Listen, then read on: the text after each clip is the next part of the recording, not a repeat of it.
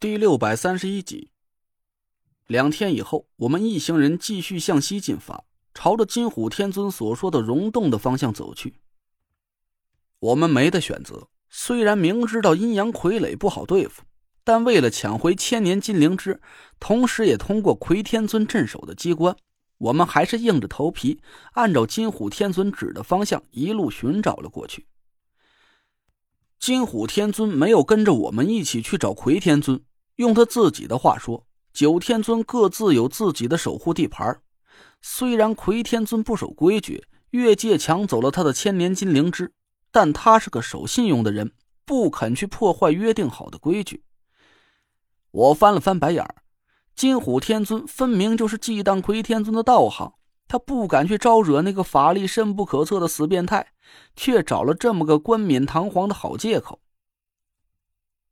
分别的时候，金虎天尊一个劲儿的用大脑袋蹭着唐果儿的手，我在一边冷眼看着唐果儿搂着金虎天尊的脖子，依依不舍的样子，心里暗暗揣测：我是真没法相信唐果儿以前和金虎天尊毫无关系。这么一只威风凛凛的大老虎，怎么会在他面前就乖巧的像只摇尾乞怜的小奶猫似的？难道说，金虎天尊以前是唐果儿养在家里的宠物？但我和田慧文明里暗里问过唐果儿几次，他都是同样的回答。我以前真的不认识猫大哥，就是一看见他吧，就感觉很亲近。我也不知道到底是怎么回事。我也找机会单独问过金虎天尊，他只是爱答不理的白了我一眼，根本没打算鸟我。我讪讪的放弃了问话，生怕我哪句话说的不合适了，再把这个脾气暴躁的大老虎给惹毛了，他不一口把我给吞了才怪。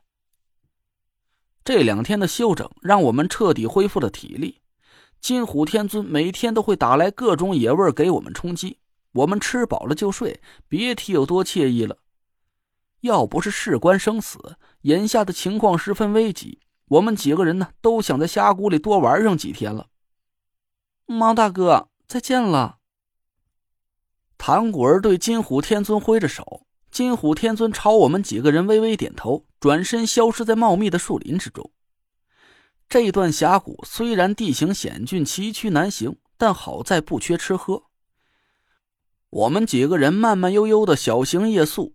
第四天傍晚的时候，就按照金虎天尊的指示，走到了一个水潭的附近。郭永哲坐在一块大石头上，点了支烟，拿出观察镜来，四下看了一圈。应该就是这里了。你们瞧，这四面的石头都是奇形怪状、撒风透气的，很符合喀斯特地貌的特征，是溶洞形成的必要条件。那位虎大爷不是说过吗？这片水潭尽头有一道瀑布。穿过瀑布之后，应该就是地下溶洞的入口了。几个人的眼光都落在了纳若兰身上，他低头想了一下，指了指水潭旁边的一片小树林这阴阳傀儡一阴一阳，阴阳气息会在每一天的子时和午时阴阳交汇的时候互相融合。那个时辰，阴阳傀儡最为虚弱，晚上进去不太保险。咱先在那边扎营休息一下，明天中午再进溶洞吧。我们几个人答应了一声，轻车熟路的扎好了帐篷。我悄声问了纳若兰一句：“师兄，你觉得果儿他和金虎天尊会不会有什么猫腻儿啊？溶洞不会是个陷阱吧？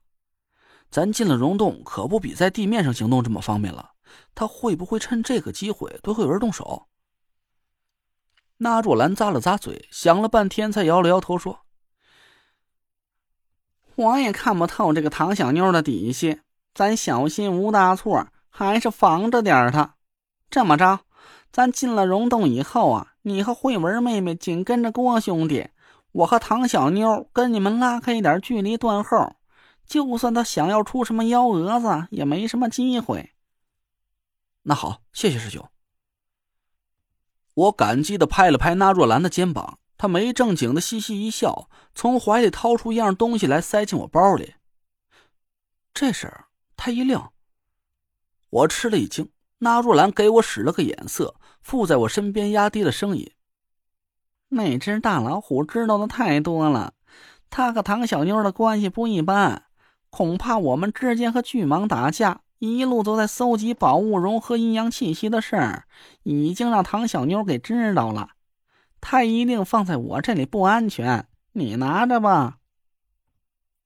我惊疑不定的点了点头，又嘱咐了纳若兰一句：“师兄，千万要当心唐果儿，他绝不像我们看到这么简单。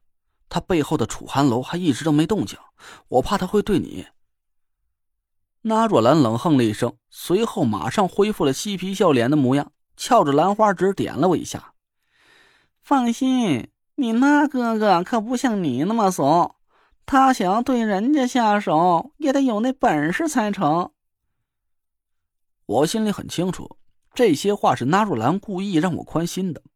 眼看着九兄之地的路程已经要过半了，唐果儿对我们的威胁也慢慢的越来越大。这就像是一颗定时炸弹正在滴滴作响，不停的跳着秒数，但我们却看不到读秒的时间一样。把炸弹抓在手里的时间越长，就越可能随时爆炸。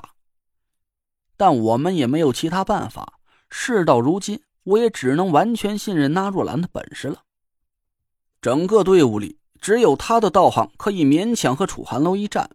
一旦唐果儿和楚寒楼里应外合，突然发难，我唯一能依靠的人，也只有纳若兰了。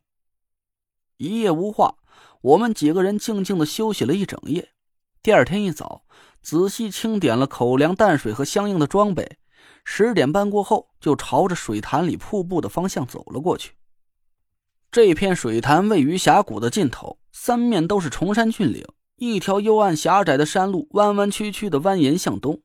水潭里的水也不知道有多深，单从深绿色的水色来看，少说也有个四五十米深浅。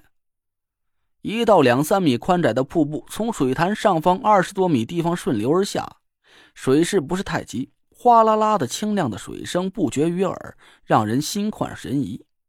虽然我读书不是太好，但也能记得初中时候学过一篇叫做《小石潭记》的古文，那里面描述的情景和我们眼前的这片水潭非常相似。准备过去吧。那若兰朝着一个方向指了指，我们顺着他的手指看过去，几十块一抱大小的鹅卵石摆放在水潭边上，歪歪扭扭的通向了瀑布的深处。